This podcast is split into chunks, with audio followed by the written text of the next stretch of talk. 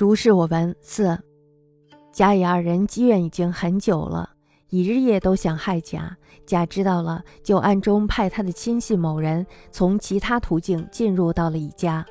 凡是为乙谋划的事儿，某人算计的没有什么疏漏，某人都用甲的钱暗中资助，这样乙没有费什么钱就功效倍增。过了一两年，某人得到了乙极端的信任，乙平素所倚重的人都排到了某人的后面。于是某人趁机对乙说：“甲过去曾经暗中调戏我的妻子，我不敢说。”但是我恨他恨到刻骨，因为力量敌不过，所以不敢和他斗。听说你和甲有仇，所以我到你的门下愿效犬马之劳。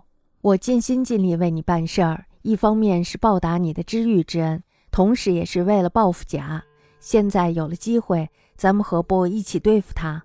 乙大喜过望，拿出了很多钱来让某谋划陷害甲，某人却用这些钱为甲疏通关系。能想到的各个关节都打通了，布置好了圈套。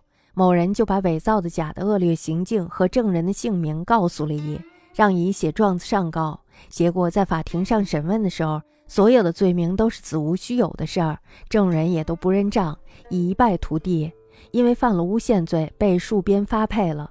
乙又气又恨，但是因为和某人长期以来都很亲密，平生的隐私都被他握在手里，因此不敢上告。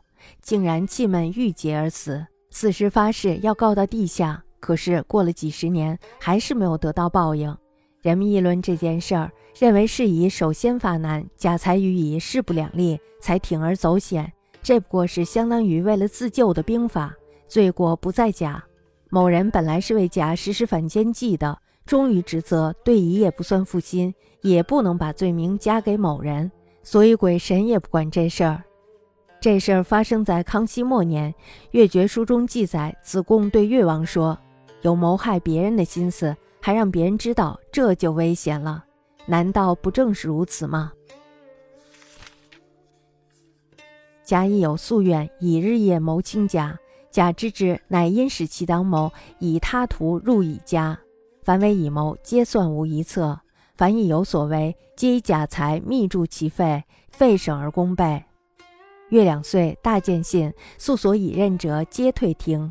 乃称间说以曰：“假昔因调我父，会服敢言，然贤之时刺骨，以立伏敌，弗敢应。闻君亦有仇于甲，故效犬马于门下，所以尽心于君者，故以报之欲，亦为是谋也。今有隙可敌，何图之？以大喜过望，出多金使谋甲。”某乃以一金为甲行贿，无所不取刀。景继承伪造假恶迹及正左姓名，以报矣，使拒迭。彼停居，则世皆子虚乌有。正左亦莫不倒戈，遂一败涂地。作污论述，愤恚甚，以逆谋久。平生因事皆在其手，不敢再举，竟气结死。死时世诉于地，然月数十年，足无报。论者为难端发自矣，甲势不两立，乃铤而走险，不过自救之兵，其罪不在甲。某本为甲反间，各终其所事，予以不为负心，亦不能甚加于罪，故鬼神弗利也。此事在康熙末年，越绝书载子贡谓越王曰：“夫有谋人之心，而使人知之者，悲也。岂不信哉？”